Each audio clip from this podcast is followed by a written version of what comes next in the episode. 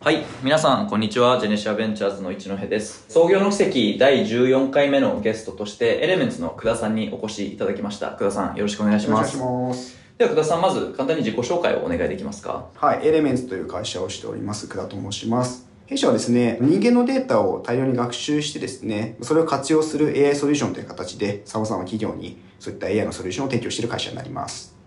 ありがとうございます。久田さんの経歴についても簡単にご紹介いただけますか？はい、もともと自分自身はですね、クオンツトレーディングをやっていて、証券会社に入ったんですが、その後、あの、クオンツトレーディングはですね、あの、リーマンショックの件ですね、あの、世界中の悪のように言われて、その後、あの、ベンチャーキャピタルとかですね、IP を支援するようなコンサルティングだったり、そういったものをさせていただいて、まあ、その後、自分で起業したというような流れになってます。ありがとうございます。では早速、創業に至るまでの久田さんについてお伺いできればと思うんですけど、久田さんのその起業に対する思いが芽生え始めたタイミングとか、芽生えたきっかけとか、そのあたりをお伺いできますか？そうですね。一番最初に、まあ、起業というか、ベンチャー企業みたいなのを意識しだしたのが、高校生ぐらいの時で、まあ、ちょうどライブドアさんがですね、大暴れされていて、まあ、おさしさんとか、まあ、堀江さんとかがですね、まあ、テレビ局を買収するだとかですね、まあ、ものすごくこう、大きな世の中にあるインパクトを動かしてて、まあ、何かこう、次の時代をこう、作っていくような流れみたいなところをですね、強く実感して、まあ、純粋に何が起きてるんだろう、かっこいいな、みたいな感じでこう調べ出した、みたいなところはありますね。はい。なるほど。ちなみにあの、経歴を事前に拝見して、まあ、慶応の法学部に進んだというところだったと思うんですけど、どうして法学部に行かれたんですか？そうですね。あの、すごく数学好きで、あの、高校時代も多分唯一、うちの高校結構厳しいんですけど、ずっと満点だったの僕しかいないっていうのは言われてて、まあ、数学はすごく自信があったんですけど、まあ、学部自由に選べたので、僕自身あの、まあ、いろんなベンチャー企業を知る中でビル・ゲイツさんに憧れてですね、ビル・ゲイツ法学部なんですよ。で、あれなんで？と思った時に、まあ、基本的にまあシステムは作れますという時に世の中のシステムって法律で動いているので、まあ、世の中の法律のシステムを理解できて、まあ、両方が理解できれば、すごく自分自身として成長できるんじゃないかなっていうところで、あと、まあ、大学、まあ、どうせあんまりこう、まあ、勉強しないんであれば一般教養的なものを見つけようなっていうふうに思ってですね、法学部っていうのを選択したっていう状況です、なるほど。はい。そこから証券会社に行かれたわけですけど、うん。証券会社を選ばれたのはどうしてなんですか？そうですね。その時、数学を使った仕事って、証券会社しか存在してなくてですねちょうど僕が卒業するぐらいに、あの GPU が出立てたりとかですね、まあ、CPU で、まあ、自然言語処理の簡単な機械学習処理みたいなのができるんですけど、それでも、まあ、24時間パソコン回してるみたいな状況で、全然マシンスペックも足りないで、社会実装までは相当ほど遠いなっていう感じで、あの数学を使った仕事の中では、まあ、金融だともう01の数が、まあ、数値に落ちているので、まだまだあの計算資源が少なくても高速の処理ができるという形と、まあ、その時代って各証券会社さんが一番計算資源を持っていてですね、あの大量のあの計算資源を持っているっていうのを魅力に感じて、まあ、入ったという状況ですね。なるほど。新卒で証券会社に入社されてから、実際に起業されるまで、まあ、大体5年ぐらいかなと思うんですけど、はい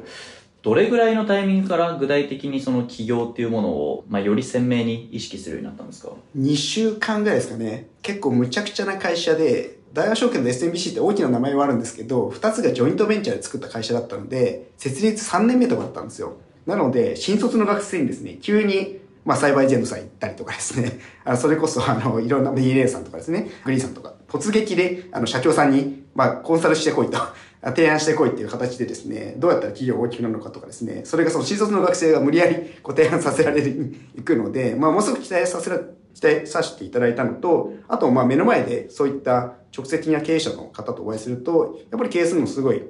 魅力的だな、というふうに思ったきっかけですね。なるほど。その中で具体的にその事業アイデアとかもいろいろと考えながら働かれてたんですか？そうですね。ていうか、そういう提案をさせ続けられたっていうかですね。ああ、なるほど。あの、まあ自分自身がちょっと変わってたのかもしれないんですけど、あんまり IPO の純粋なコンサルはしてなくてですね、どうやれば売り上げ伸びるんだみたいな話に、あの、経営者の方と一緒にすることが多くてですね。なので海外のサービス調べたりとか、それこそちょうど韓国でそういったモバイルの世界がものすごく流行っていたので、まあ、その事例を、まあ、DA さんとかフリーさんにご提案したりとか、そんなことやっていて、あっという間にモバイルのゲーム市場が大きくなってみたいなところで、まあ、ものすごくそういったものを経験させていただいて、まあ、なんで、そういう習慣っていうんですかね。なんかとりあえず、様々なニュース見るたびに、あ、これ事業になるんじゃないかなみたいなのはずっと、社会人時代っていうんですかね、サラリーマン時代に思ってたっていうのはありますね。なるほど。最終的にその辞めるきっかけになった出来事とかってあるんですか？ちょうど2年ぐらいですかね、経ったところで、担当していた企業の、まあ、オーナーさんっていうんですかね、その会社を持ってるオーナーさんに誘われてですね、まあ、その方の個人運営会社に入らないかという形で、一緒に事業を作らないかと言われてですね、まあ、そこの運用会社の社長を、あの、オファーいただいて、まあ、やりますという形で辞めたっていうきっかけですね。はい。なるほど。ありがとうございます。でそこから、まあ、リキッドを創業することになると思うんですけど、そのリキッドを最初に立ち上げてから、一番最初の本当に最初期の頃にやられていたこと、やられていた事業ってどんなことだったんですか？最初期は、本当にアルゴリズムを作りながら、社会的に自分たちの生体認証のプロダクトがこう活かせるような社会実装のサービスがどういうものがあるのかなっていうところで、あの、いろいろ検証していてですね。で、一番最初、日本というよりは、まあ、アジア、アフリカっていうマーケットに目を向けていてですね、まあ、ナミビアで実証実験させていただいたりとか、まあ、一番最初の大きな実証実験の場所がスリランカでして、私もあの、ジャカルタとか、ガランプールに住んでですね、まあ、飛行機でいろんな場所を行き来しながらですね、そういったあの、PMF の場所を探し続けていろんな検証してたっていう感じですね。なるほど。生体認証っていうこの構想自体は、はい。どこから生まれてきたんですか？生体認証自体はですね、もともと大学の時に、まあ、法学部で犯罪を防止するあの外部研究機関でインターンさせていただいていて、まあ、日本ってすごく犯罪が少ないんですけど、あの諸外国、まあもちろん犯罪が多い国もあるんですけど、そういった国々にインタビューさせていただくと、まあ盗めば働くより楽じゃんと。まあそれがめちゃくちゃ大きいんですよね。なんで、その財物の移転だけでその所有者が真になってしまう。っていうのがすごく問題だなと思っていて、まあ、自分自身の情報だけで自分自身の財物がコントロールができるようになれば、ものすごく犯罪コストが上がるなと。まあ、そういった場合ってもう、なんか心を惑わすぐらいしかないので、物理的な強盗とか窃盗みたいなところはすごくなくなるなと思って、まあ、こういったソリューションがあれば、社会を変えられるなってずっとその大学の時に思っていたっていうのはずっとありましたね。なるほど。ああで、それを具体的に事業にしようと思ってあ、そうです、そうです、そうです。はい。ああ、なるほど。なんかいろいろとあの、事前に拝見してると、一番最初はそのデバイス内蔵のカメラはい。を用いたサービスを、まあ、いろいろと開発されていたが、まあ、はい。大きな収益にはつながらなかったとい。うような記載も目にしたんですけど、はい。このデバイス内蔵のカメラを用いたサービスはい。っていうのは、その認証サービスをされる前にやられてたというか、認証サービスをまあ具体的に思いつくというか、まあ、手掛けられる前にいろいろとまあ試行錯誤してた段階でやられたことなんですか？あそうですね。ドリキットの前に、お誘いいただいた会社も1年間で辞めてまして、まあ、結構、まあ、修行できたなっていうのは正直あって、まあ、自主分でやらせてくださいって形で、まあ、完全に100%独立してですね、やってまして、で、それが2年ぐらいで、で、その時にちょうど、まあ、最後の頃、あの、サラリーマン時代最後の頃に、まあ、スマートフォンがこう出だして、やっぱ i モードがものすごく巨大な世界ナンバーワンの市場だったので、まあ、アップルさんもインテルさんもいろんなそのレファレンス機を持ってですね、売り込みに来てて、こういうの作るから、ストアにアプリを出してくれって言って、まあ、自分の担当企業とかにアプリを提案してたんですけど、その時って今信じられないと思うんですけど、え、i モードこんなに大きいのに、スマートフォンのアプリなんか作るのって言って、もうそれが結構二大経営判断だったぐらいですよ。日本の IT 企業って、スマホのアプリを出すのか、やっぱり i モードで出し続けるのかみたいな。i モードで出し続けた方が利益率は高いんですけど、スマホまだ市場もできないし、まあその当時のデバイスって、まあ、性能低いじゃないですか。もうすぐ画面フリーズしてしまって、これ本当に来るのみたいなのが、ちょうど僕がいた時は、本当に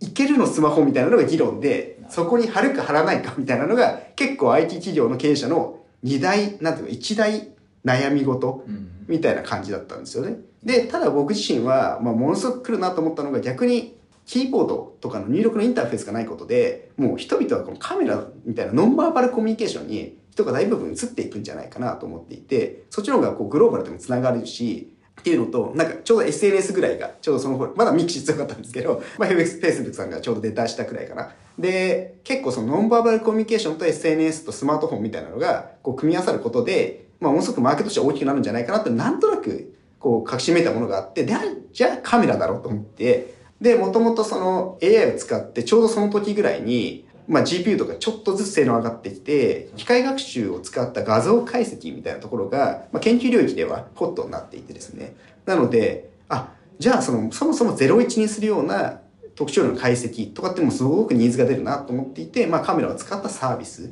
で起業しようというところは思っていて、いろんなもうそれこそ、まあそうですね、本当にいろんな案件、あの、自宅的にもやらさせていただきましたし、なんかジョイントで、レベニューシェアでみたいな感じでサービスさせていただいたりとかってしてました。なるほど。それはなんか多くの人がどっちに行こうか悩んでる中で、久田さんが、いや、これはもう、まあ、スマホが来る、はい。その中でもカメラが来る、はい。なんかそういった直感を働かせられた、まあ、要因といいますか、どういった経験がそこに生きたのか、はい。みたいなところって、なんかどんな感じで振り返られてますか？ずっと思ってるんですけど、手数が少ないっていうのを結構大事にしてて、うん。ユーザーからすると覚えることが少なければ少ないほど、そのサービスで流行るって感覚があって、まあよくあの、経営とかサービスシンプルなのが大事って言われると思うんですけど、なんかいろんな、なんか賢い方々ってそのサービスをいろいろこう複雑にして、いろいろしていくんですけど、まあそういうのってやっぱ流行っていくイメージじゃなくて、よりやること少なくするうん。っていうのに人類的に大きな力が働くと思っていてですね、まあ洗濯機しかり、うんまあ冷蔵庫したり、まあやらなきゃいけないことを少なくしていくソリューションって、やっぱり基本的には流行る。うん。で、さっきの話で入力しなくていいんだったら多分みんなは入力したくないと。コミュニケーションを取るのに言葉を発しなくていいんだったら多分みんな言葉を発しないと思っていて、まあそれが多分本質的なこう力っていうんですかね。大きな社会的な力だなと思っていてですね。なので、そういった力を感じたっていうのが大きなポイントですかねな。るほど。僕もあの、投資先の営業動向ではないですけど、はいまあ、顧客ヒアリングのような形で、ある、まあ、地方の SMB の企業さんにお伺いしたときに、まあ、そこの会社さんは結構デジタルに詳しい方が一人いて、で、その方がデジタルのサービスを導入するときに、どうやればその社員が使ってくれるのかっていうのを見たらしいんですね。で、そしたら面白かったのが、1.5クリックが境目で、うん2クリック以上必要なのはみんな使ってくれないと。はいはい1クリックしか、あの、必要でないやつがみんな使ってくれると。はい。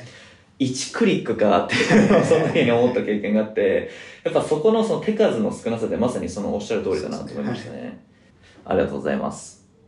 今、その生体認証の事業だけでなくて、まあ、解析のところまで手掛けられてると思うんですけど、その構想自体は事業をやられた当初からあったのか、まあ、そこからある程度その時が過ぎて、まあ、数年経ってから、まあ、こういった事業も考えられるよねっていうので、まあ、構想が湧き出てきたのか、そのあたりってどうだったんですか？そうですね。構想としては、より具体的なサービスというか、全体の構想としてはあって、やっぱりあの、生体認証って僕の中でかなり広く捉えていて、まあ世の中で言うとなんか指紋とか顔みたいなうん、特定の部位の認証を指すんですけど、私の中でその、こう足り得るもの何かっていうのを創業のテーマにしていてですね、まあ自分の特徴って何かっていうのが僕の中で生体認証だと思っていて、まあ全人類、まあ70億人の中から自分自身の特徴を見出していくっていうのを生体認証として定義していたので、そうするとあの、まあ顔とか指紋みたいなそういったいわゆる表皮の生体認証から、まあ今やってるのは体型を分析したりとか、消費行動の分析をしたりとか、あの思考的な特徴を分析したりみたいなところも、まあ構想の中にはあって、ただ、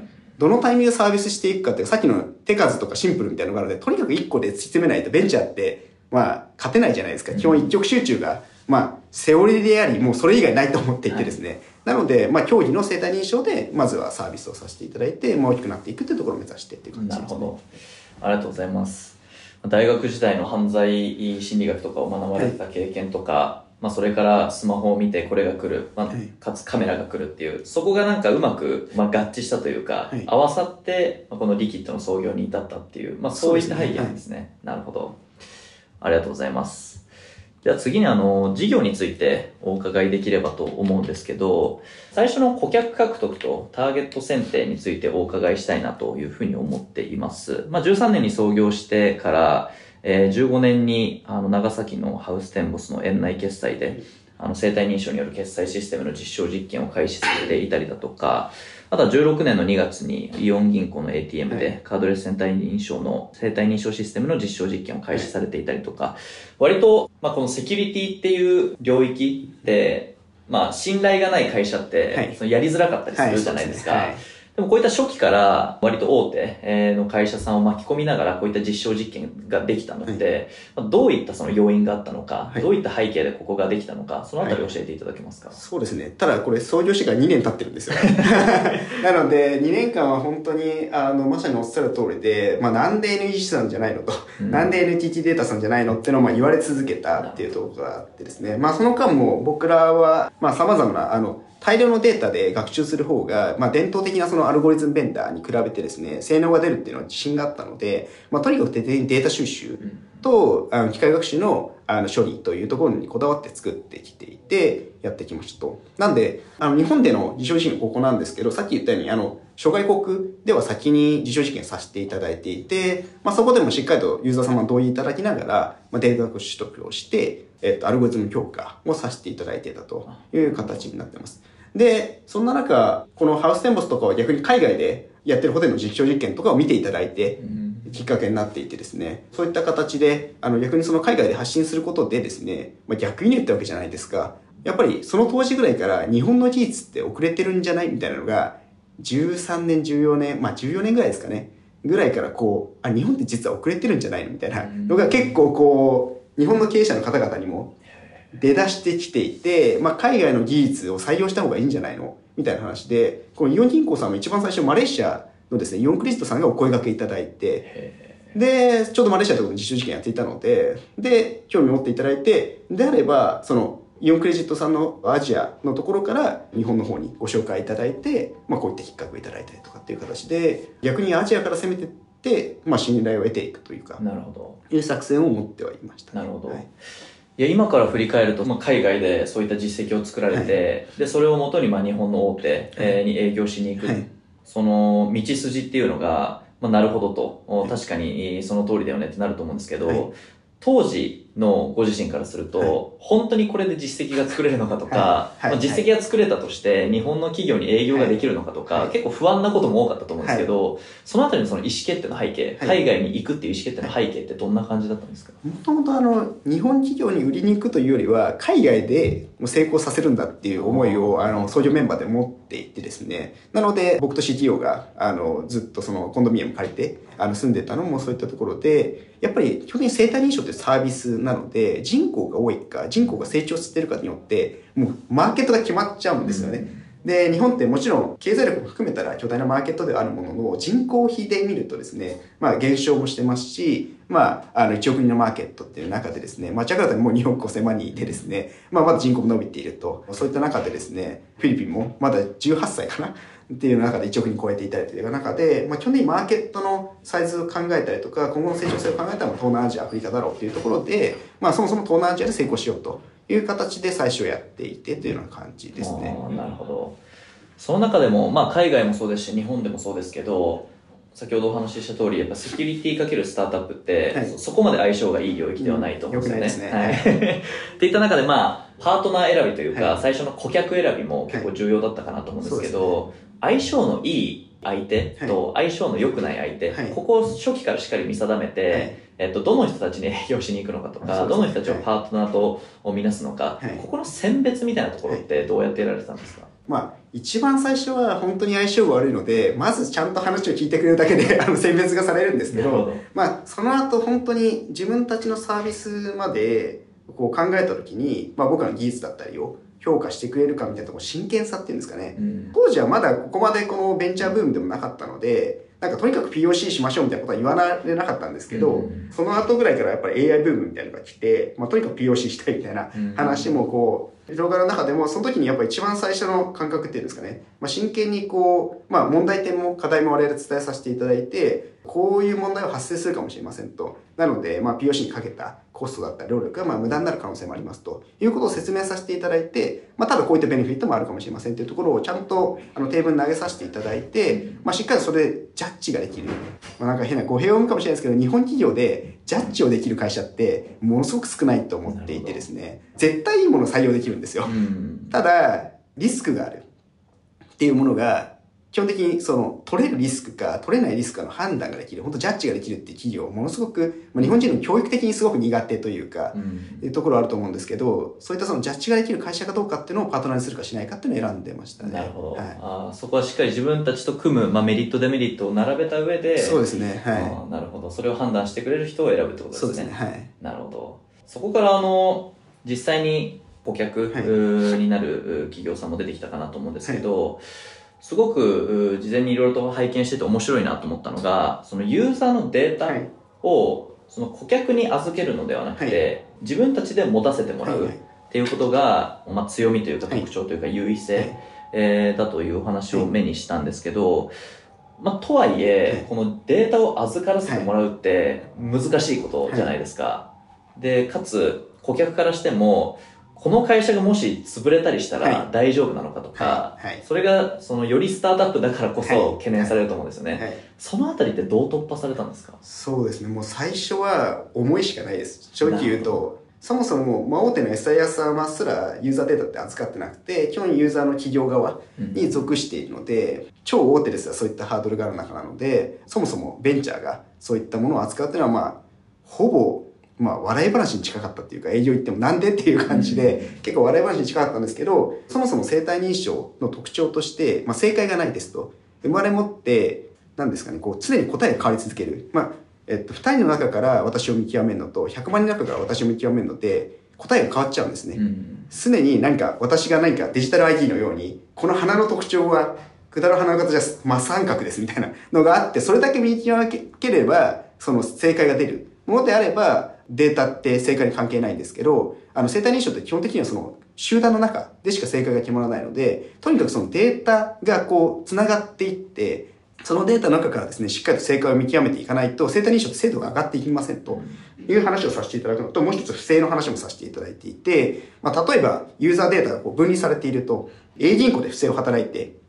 まあ、そこでは生体認証していましたと。なるんですけど、B 銀行でその生体認証データが共通化されていないので、B 銀行で新しい顔として登録できてしまうので、うん結局不正ののこう連鎖が起きてしまうっていう中で、生体情報がちゃんと共越化されていれば、A 銀行で悪意を働いた顔認証データが B 銀行側に登録されていて、B 銀行で顔認証するとそこで弾かれると。うんそうなると一気にこう犯罪コストが上がりますよねっていう話をしていて、もうそこの思いに賛同してもらえませんかと。いうところで、で、しっかりそのセキュリティの投資、まあ、あの、いろんな認証だったりとか、監査は、あの、しっかりと突破させていただいて、っていうところをやりながらも、そういった思いに共感していただけるっていうところを探していったって感じですね。なるほど。中にはその、いやいやデータははいうちで持ちたいんだと。はいまあ顧客になるけどデータはうちで持たせてくれ。でも他社のデータをうちに適用する分には問題ないだろうっていうような話をする人もいたかなとはい推測してたんですけど、そういった方々にはどういうふうに対峙されてたんですか？そうですね。あの、現状ではそういった企業様への対応もしてまして、まあ、初期の段階では逆に先ほどのユーザー企業様の、まあ、パートナーシップっていうんですかね。我々がこう選べる立場ではないんですが、まあ、初期はやっぱりそういったところに賛同していただける企業を優先して、なるほど。あの、サービスを導入していったっていうのがあります。なるほど。じゃあそこはやっぱり、まあ、一つのプラットフォームじゃないですけど、まあ、そこをしっかり意識していたからこそ、まあ、そういった選ぶじゃないですけど、はいまあ、それに近い形でパートナーなり顧客の方を選別していったということなんですね。そうですね。今のチャット GPP に見られるように、まあ僕らも AI ずっとやってきてるので、まあどっかのタイミングでその計算方法からデータと計算資源の戦いになるなってのは思っていたので、そういったこともありまして、先ほどの生体認証っていうデータの特徴もあるので、とにかくユニークデータを持つか、まあ大量の計算資源を持つかっていう二択なので、計算資源を持つんだとしたら多分アメリカで起業しなきゃいけなくてですね、まあもしかしたら今中国かもしれないですけど、まあその年から起業するっていう道を選ばなきゃいけないと思うので、まあとにかく俺としてはユニークデータを持って、あとさらにそのデータの特徴もあるので、社会的な貢献もできると思ったので、まあそこっていう感じですね。なるほど。あそういったタイミングで、例えばもう営業の方とかから、いやもう、そんなのにこだわらずに、はいはいはい散々ありました、散々ありました。はい。やっぱそこの、まあ、言い合いとかも結構あったんですか、まあ、正直ありましたね。で、まあ、やっぱりあったんですけど、やっぱ会社として大事にしていくもの。結局、なんか、対処療法的にソリューションを出して売り上げを作ったとしても、やっぱ永続的な会社にはならないというふうに思っていて、まあ僕らが生体認証ってサービスを、まあセキってサービスやる以上には永続的な会社にならなきゃいけないよねって話を、まあ営業とかにも説明させてもらって、で、そうだよねってなって、やっぱり、あの、みんなそっちの方に集中してた感じですね。やっぱりそこはビジョンだとか、そうですねの中長期的な戦略っていうところをしっかり示すことが大事だとそうですね。はい。なるほど。ありがとうございます。次にですね、まあ、よく言われるその PMF についてお伺いしたいなというふうに思っていて、まあ、もしかしたら当時その PMF っていう言葉があんまり一般的ではなかったかもしれないので、そこまで意識をしていたわけではないと思うんですけど、当時を振り返って、このタイミングが PMF だったのというか、このタイミングでもう一気にアクセル踏めるなと思ったみたいな、なんかそういったタイミングってありましたか？そうですね。PMF って言葉は僕ら正直なかったので使ってなくて、ただ使ってたのが必然性と合理性っていう言葉を使っていてですね、この僕らのソリューションがその企業にとっても必然性があって、まあ経済的な合理性があるかというところで、まあ今の PMF にかなり近い概念だと思うんですけど、必然性の合理性マトリックスみたいなのを組んでいってですね、必然性と、ま、合理性のマトリックスで優先順位で、必然性もすごく高くて合理性が超えてるところは、一気に勝負しようと。ただそこ探すのすごく時間がかかったんですけど、けど一番のきっかけになったのはやっぱり18年に犯罪収益展望法っていうところの法改正があって、俺もそこに4年ぐらいですかね。ちょうどあの、イオンさんで実証実験始めてから、あ、まあ、イオンさん実証実験始めてから2年ぐらいですかね。なんですけど、当時のイオン銀行さんって生体認証を入れるんですけど、支店で登録しなきゃいけなかったんですよ。うん、なるほど。なんで口座開設は対面が義務付けられていて、あの、非対面の場合は、郵便局の、あの、本人受け取り郵便で、対面で本人確認しなさいと、郵便局員の方が。なるほどっていう形で、基本的に人がベースだったんですよ。で、もうその時から生体認証を使ってるのに、なんで人が確認してんのと。まあ結構、いびつなんですよ。店舗行って、生体認証登録してくださいって言って、生体認証なのに、非対面であれだけ強固に本人確認ができるソリューションなのに、対面の店舗でご登録しますみたいな感じでこう人がこうやっていて、そうするとそのユーザー化してもよくわかんないんですよね。うんこれじゃあ別にあなたが確認してください、今買おうっていう感じじゃないですか。その、免許証出して登録して、あなた何ですかみたいな感じで、わざわざ店舗に行ってみたいな感じで、まあもう一つその、セキュリティの必然性はあったものの合理性がかなり低い状態。と、ユーザーにとって必然性が低い状態みたいな感じだったんですけど、その18年の改正で、まあオンライン上でも生体認証を活用することで口座開設だったりができるようになって、ユーザー側の必然性ってパーツが揃ってなる、ほど。で、経済合理性ではもちろん、あの、AI システムなので、そういった、あの、郵便局員が対面でやるとかですね、あの、窓口で対面やるより圧倒的に経済コストが低いって状態なので、その時が一番の、まあ、PMF のきっかけかなと思ってましてそこで一気にそのソリューションに、まあ、そのサービスの領域ですかね、に集中的に投資していこうっていう感じになりました、なるほど。必然性と合理性で言うと、その合理性って割と計算しやすいというか、はい。まあ、例えばこれを導入して、まあ、これぐらい売り上げが上がって、で、その何パーを手数料としてもらうとか売り上げとしてもらうみたいなので、結構わかりやすいかなと思うんですけど、必然性って、ともするはい。と、これ必要だよねって思い込んじゃいそうになるはいはい時あるじゃないですか。はいはいはいはい。そこってどう見極められてたんですか？それも、あれなんですよ、手数なんですけど、はい。その UX のフローを書いて、まあ、既存の UX のフローがあるじゃないですか。で、登録から利用までのフローを書いて、ステップが少なくなってるかっていうのをこだわってまして、一番最初その PMF できるかなと思ったサービスが決済だったんですけど、決済もその登録から決済の利用時までのステップを書いて、既存のクレジットカードとか、あの、携帯電話での決済に比べて手数が減ってるかっていうのだけこだわって、必然性のは一応定義してますね。なるほど。なんかあの、いろんな理由付け出すと、そういう話になっちゃうじゃないですか。はいなんでもう単純にステップ数が減ってるかみたいな。のにこだわってはいます。あ、じゃあそこも明確な指標を作られてたんですね。あ、そうですね。はい。なるほど。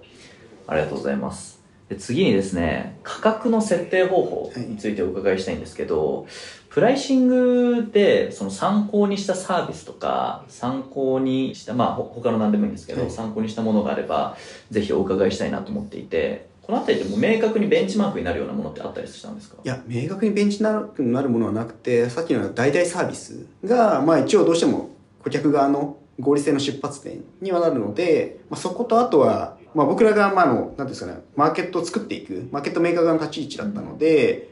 ただ単に合理性が高いっていうよりは圧倒的に合理性がないとマーケット出来上がっていかないなと思ったので結構プライスについては、まあ、圧倒的な合理性みたいなところでもうお客さんからするとそれ入れるよねっていう水準に持っていこうという形でプライス設定はしたっていう感じですね。なるほど。その当時、もちろんマーケットを作っていく立場として、圧倒的な合理性を作るために、まあ、価格を一定抑えて展開されたということだと思うんですけど、まあ、ともすると、自分たちがマーケットを作っていく立場である分、うん。価格が低いと、はい。その最終的な市場規模はい。のこの出来上がりが小さくなってしまう可能性もあるじゃないですか。はい。そことのバランスはどう取られたんですか？そうですね。我々的にはその一番最初にちっちゃなマーケットとして提起したものから、そこが広がっていくとより大きなマーケットが見えるなっていうところも思っていたので、まあ、とにかくその初期のマーケットの、まあ、市場の定義というよりは、まあ、裾野が広がっていってですね、まあ、全体的にまあ3年10年軸で取った時にですね、まあ、一番市場が大きくなるようなプライス設定にしようっていう形で、まあ、定義して進めていったという感じです、それ裾野が広がっていくっていうのは、えっと、先ほどおっしゃられた解析事業の方でってことなんですか？あえっと、認証事業の方もそうなんですけど、もともとは我々そのさっきのオンラインの講座解説とかで始まったんですけど、まあ、先週発表したようにこう自治体の認証だったりとかですね対面の病院での認証だったりみたいなところでこう認証のストレスがある領域ってものすごく大きいなと思っていてですね、未だなお受付がいるじゃないですか、はい。い、ろんなあの窓口に。ああいった方々って本来受付業務やらなくてもいい方々なと思っていてですねあと登録業務とかですね。あのそういった業務をなくせるなと思ってもそこを一応その僕らとしては市場として定義していたのでそう提示した場合にどういうプライス設定の方が広がっていくかみたいなところを意識しながら、まあ今でも悩み続けてますけど、はい。やり続けてるって感じですね。なるほど。ありがとうございまはい。す。、なので逆に競合他社さんは赤字だっていうのを聞いてまして、このサービスやってるあのいろんな企業さんが。はい、逆にそれは、えっと、エレメンツの場合赤字じゃない？そうですね、二次事業は、はい、赤字ではないです、赤字じゃなくできたのは何が要因だったんですか？まず全部内製化されてるからっていうところだと思いますね。はい。一番そこが大きくて、タスさんですよ、まあ、あの海外の企業さんの、まあ、テクノロジーを使っていたりとかですね、いろんな会社さんがいらっしゃったりするんですけど、そうしてもどうしてもコストが上がっていくので、うんまあ、そういったところとか、あとはその機械学習の、まあ、計算メソッドでよりどれだけ効率的にしてコストを圧縮できるかというところの勝負だったりというところが大きいと思いますね。なるほど。ありがとうございます。で次にあの、まあ、ファイナンスについてお伺いしたいなと思うんですけど、当初受託をやられていたというところで、はい。まあ、こちらで一定キャッシュを稼げていたかなと思うんですけど、まあ、その段階で資金調達についてはどんな風に考えられてましたか？そうですね、あの、なんですかね、まあ、VC さんのこういうあれで言うのはあれなんですけど、はい。あの、そっち側もよく気持ち分かっているので、やっぱり基本的に大きな考え方合わないと、まあ VC は VC で仕事でやってるので、まあ、まあ、LP さんとの約束だったりとか、領域だったり、いろんな制約がある中でですね、まあ、そこら辺が本当にカチッと合わないと、結構不幸な事例も、まあ見てきたので、ちょうど僕が新卒で入ったその07年、08年ぐらいって、そのリーマンショックがあったので、まあ、日本の VC さん壊滅していてですね、皆さん、まあ、大手の VC さんが潰れて、まあ、安田系のが潰れたりとか、まあ、3番目ぐらいの VC が潰れたりとか、まあ、大王も正直、もうほぼ売ってたんですよね。損切りしろって言われて、LP さんからまあ、基本的にも損切りっていう形で、まあ、ものすごい廉価で譲渡したりとか、まあ、強引な MA みたいなのをうんしてですね、かなりこう、まあ、なんていうんですかね、VC さんと創業者がめちゃめちゃギスギスしてた2なるほど年間ぐらいっ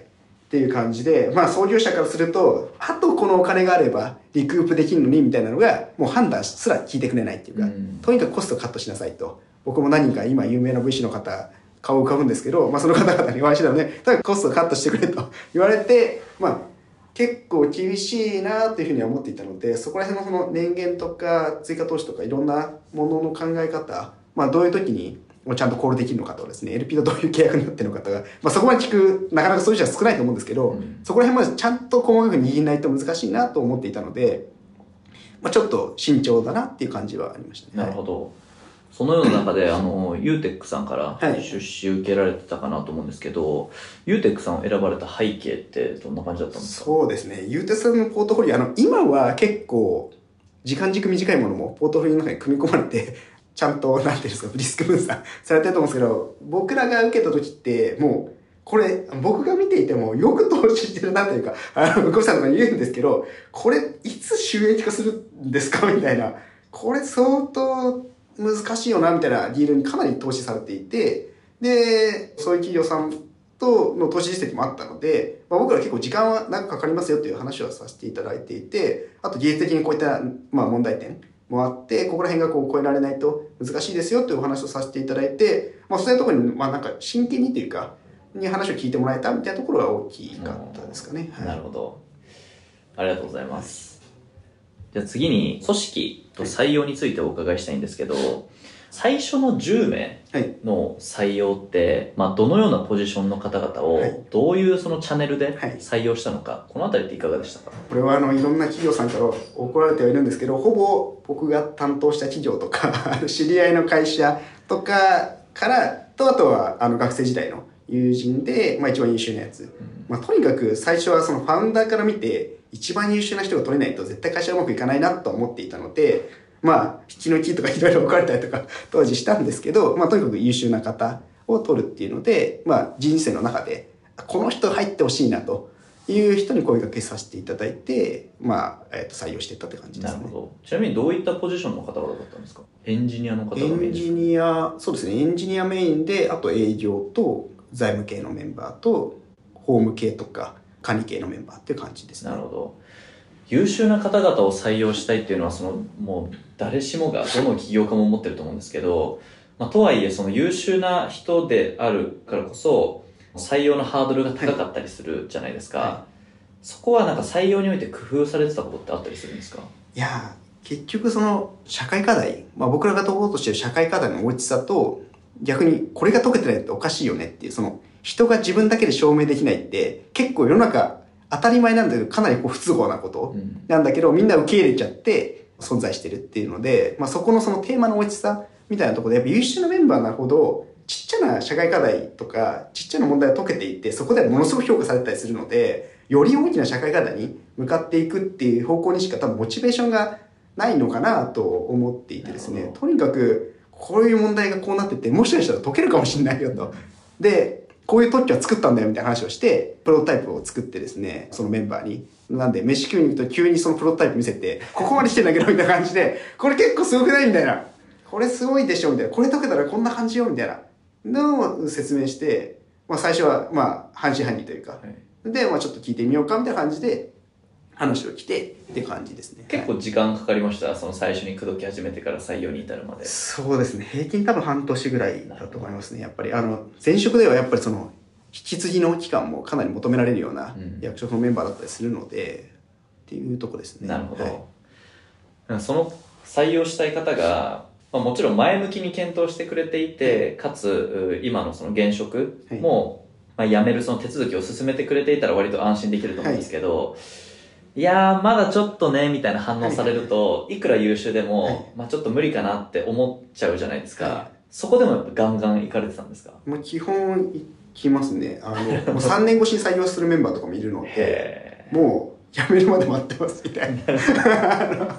そういうメンバーはいますね。はい、それも定期的にあいつあ、そうです、そうです、そうですね。なるほど。いや、素晴らしいですね。ありがとうございます。次にですね、組織文化構築の歴史についてお伺いしたいなというふうに思っていまして、今だと結構その組織文化、まあ、カルチャー大事だよっていうのがよく言われてると思うんですけど、当時ってそんなにその組織に関して、まあ、いろいろな発信がされてたりとか、大事だよっていうのが言われてたりとかってあんまりなかったと思うんですよね。その中で意識し始めたタイミングとか、何かきっかけとかってあったりしましたか？そうですね。多分、うちの会社絶対参考にならないと思うんですけど、やっぱそのこう足りる何かみたいなところも、広角機動隊ってアニメがあって、その広角機動隊好きなメンバーが結構、最初のメンバーでも集まっていたので、広角機動隊の考え方って本当にもうスタンドプレイ。なんだけど、その先にあるチームプレイっていう感じで、スタンドプレイもできないやつはチームプレイできないっていうふうに思っていてですね、単なるチームプレイだけだと本当にみんな消し合っちゃうと思っていたので、本当にスタンドプレイなんだけど、チームとして同じ方向を向いてるっていうのを結構組織としては大事にしているところがあって、なんで自分としてはスタンドプレイしてるつもりが、こう俯瞰で見ると、まあ、自分自身の目線から見るとちゃんと同じ方向に向いてる。っていうのを結構意識して組織マネジメントみたいなのはしていて、結構なんでうちの会社も自走しみたいなところは結構重要視していてですね、自分で考えて走れるかみたいなところは結構組織のコアとしては大事にしているところですね。はい、その個としての意識が強いと、そのチームとして一体感を出すのって結構難しかったりするじゃないですか。はい、そこを、え全員が同じ方向を向くために意識していたこととか、まあ、それも特に採用とかで意識していたこと、やられていたことってどんなことがあったんですか？やっぱ入り口の選定じゃないですかね。入り口の選定でやりたいその社会的なミッションとか、今目指しているところに本当に共感してもらえてるかっていうのが多分重要かなと思ってて、うん、そこに共感してもらえたら、スタンドプレイしても、やっぱそこの、なんていうんですかね、こう、真ん中の軸、なんか体感みたいなところがしっかりしてるんで、うん、まあそんなにずれないんですよね。ただ入り口の選定間違うと、まあ僕らはあれですよ、失敗したことあるんですけど、あの、やっぱりこうバッと人増やそうって思った時期もあって、あの、やっぱりそこのブレて採用基準を設けてしまって、やっぱりそういったメンバーが違反してしまったりとかっていうのはあったので、改めて見てもやっぱり入り口の選定というのがすごく重要だなっていう。なるほど。それで言うと、あの、まさにその組織の壁みたいなところをお伺いしたいなと思ってたんですけど、その一気に採用して、その逆に辞めちゃったっていうのは、その当時もおそらく人を採用する上で、まあ最初が重要、まあどういう人を採用するかが重要っていうのは、あの、思っていたと思うんですけど、それでもなお、そこが崩れてしまったっていうのは、どういった要因があったんですかね？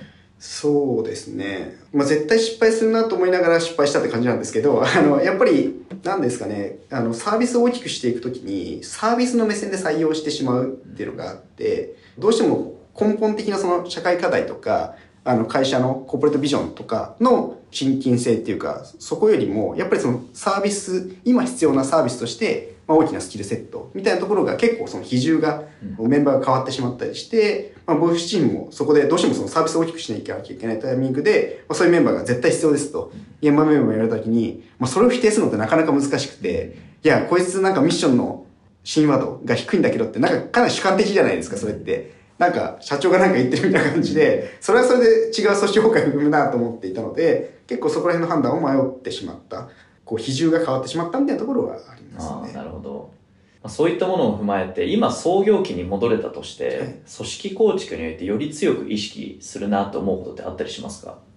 そうですね。ただ結局多分皆さん言われるのが、その失敗も、まあ、この今のせ組織のための糧だったって皆さん言うと思うんですけど、あの、多分組織崩壊してない会社、僕もいろんな方との試験って多分一生見たことなくて、大体崩壊して多分皆さん気をつけられてる会社さん、もしくはもうなんか組織ソリューションを売りにしてる、あの、上場してるベンチャー企業様でも、まあ失敗していてですね、やっぱし一定程度の失敗はどうしてもその組織を大きくするって、まあ、新陳、まあ新陳代謝って言葉は悪いのかもしれないですけど、やっぱりいろんな多様性を受け入れて、うん。その先でやらないと逆にその、なんでその失敗が、それが意味がわかんないですけど、その多様性を受け入れた上で、まあ、自分たちの受け入れていく多様性みたいなところを作っていくので、それって多分失敗がないって、逆に本当に単一的な組織になってるので、逆にそれは本当に大きな失敗を生むかもしれないなとは思っちゃっているので、まあ、正直、まあ、多様性の受け入れはしょうがないかなっていうふうには思っていますね。なるほど。その先ほどおっしゃられててすごく印象的だったのが、失敗するなと思いながらも、はそのさガンガン採用したっていう話されてたじゃないですか。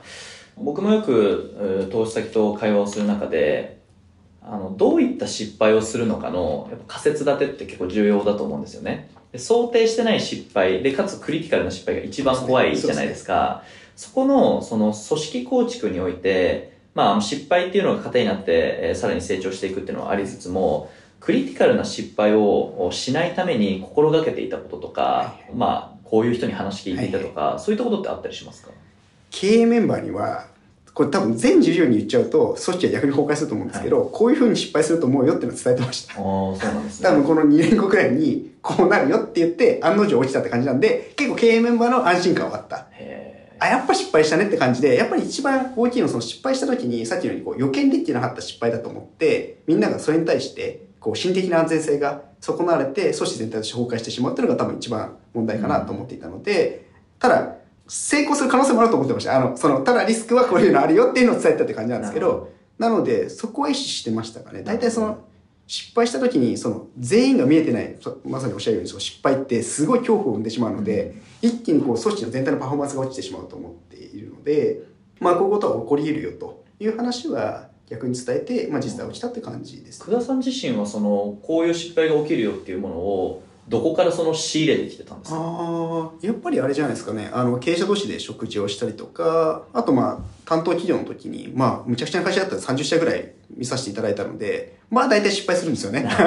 ほぼほぼ成功してる会社あるのかなっていうぐらい、あの、組織系の話は絶対失敗するんですよね。で、いろんなトラブル抱えて、まあ、ご相談に来られて、まあそうですよねって感じなので、変にこう、近視眼的にはなってるっていうか、まあ、ハウトゥー化されてるってわけじゃないですけど、なんとなくあるものはありますね。なはいるほど。ありがとうございます。では、あの、最後にですね、久田さん個人についてお伺いしたいなと思ってるんですけど、創業期、今ではなくて創業期にですね、ベンチマークしていた起業家だとか、経営者の方々、全然起業家とか経営者以外の方でもいいんですけど、はい。そういった方っていらっしゃいますか？そうですね。創業期に強く意識させていただいたのはさっきのイイオンであったと思うんですけどイオンのあの名誉会長の岡田拓也さんっていう方に、まあ、お会いさせていただいてお話しさせていただく機会みたいなのがあって、まあ、彼ら、まあ、イオンっていうグループをやっていて、まあ、食品小売って、まあ、値上げをすれば消費者は苦しいんですけど利益が出るんですよね、うん。すごい本当にこう水に近しいっていうんですかね。水もそうじゃないですか。本当にあの水道局が値段を上げたら使わざるを得ないから、うんまあ消費者としては買わざるを得ないんですよね。でそうすると企業としては利益率が高いんですけど、まあ社会的な安全性とか、そういったものがこう損なわれるっていう中で、どういうバランスで、まあどういう利益率を保って、どう措置をしていくかみたいなところはちょっとお話しさせて、お聞きする機会があって、まあものすごく、まあ僕らもその世帯認証とか認証事業やろうと思った時に、やっぱ水に近しいような存在になりたいと思ってリキッドで名前を付けたので、社会的なインフラを足り得る企業のサービスのその利益の考え方とか、組織の考え方みたいなところはすごく勉強させていただいて、強く意識するようになりましたね。なるほど。はい逆に今、ベンチマークしているというか、まあ参考にしている、よく勉強している起業家経営者の方々もいらっしゃいますか？今は、一応そのいろんな方々の経営本が出るたびに買ってはいるんですけど、まあさらさらっと見て、あまあ、大体まあ同じことだなっていう感じで、はい。っていう感じですかね。あんまり今特にものすごくこの方っていうのはいないです。はあー今その経営者として、その自分自身の経営者としてのそのセンスを磨いたり、まあ、視座を高めたりする上で意識していること、やられていることとかってあったりしますか？い。そうですね。今意識していることは、まあやっぱり、視座っていう意味では、やっぱりその、まあ全世界的に、社会課題的にこう目を向けていきたいなと思っていて、今、まあどういうことが起きてるのかっていう国際情勢も含めてですね、そういったところをまあいろんな勉強会に出させていただいたりとかして、まあ視座を高めたりとか、あとはまあ大学の先生と積極的にお話しするようにしていてですね、まあアカデミックの問題で起きているような課題とか、あ先生方の方向性みたいなところは結構意識して、逆に経営者の方と食事行くっていうのはほぼなくてですね、ほぼなくなってしまいましたね。あ、はないる。ほど。じゃあ全然違う領域、界隈の方々と積極的に。ね。はい。なるほど。ありがとうございます。いやー、貴重なお話をありがとうございました。で、最後にですね、エレメンツについての、まあ、PR について何かあればぜひお願いできればと思うんですが、いかがでしょうか？そうですね。弊社、あの、先ほどのように、まあ、人間の特徴を解説して、まあ、自分の特徴を知って、自分を、こう、自分の特徴でですね、生活を変えられる世界というところを目指してやっているので、まあ、そこの、まあ、ビジョンだったりとか、やってることに共感していただければ、ぜひ、ご一緒に同じ課題を解きたいなと思っているので、よろしくお願いいたします。ありがとうございます。それでは本日はエレメンツの久田さんにお越しいただきました。久田さん、ありがとうございましたありがとう。ございました。